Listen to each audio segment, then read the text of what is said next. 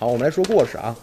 和小朋友玩的正高兴的时候，对方突然摔成了重伤，自己将要赔偿医疗费。带着侄子及朋友出去玩，这个小朋友呢就意外身亡了，自己为何要承担责任？目前网络连续爆出了两起因为意外伤害诉相关人员赔偿的案件，引起了广泛的关注。有网友直呼啊，同伴意外算在自己头上，那以后还能不能和同伴一起愉快的玩耍了？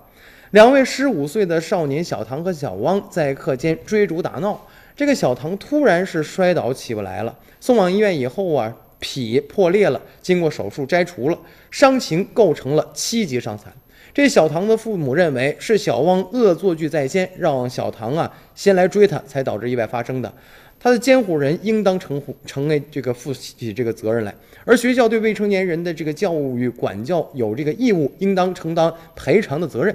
据此呢，他们提起了诉讼，要求学校和小汪一起赔偿这个医疗费，共计是三十余万，三十万余元。那么法院一审判决呢，这个小汪父母赔偿十五万余元，学校不赔偿，呃，不认赔偿的责任。那么法院给出的依据是，学校一相应的这个安全管理制度并没有开展安全教育。小汪和小唐呢，均已经接受了这个安全教育啊，但是呢，就是发生的这个地呢不存在安全隐患，所以认定学校尽到了管理义务和职责。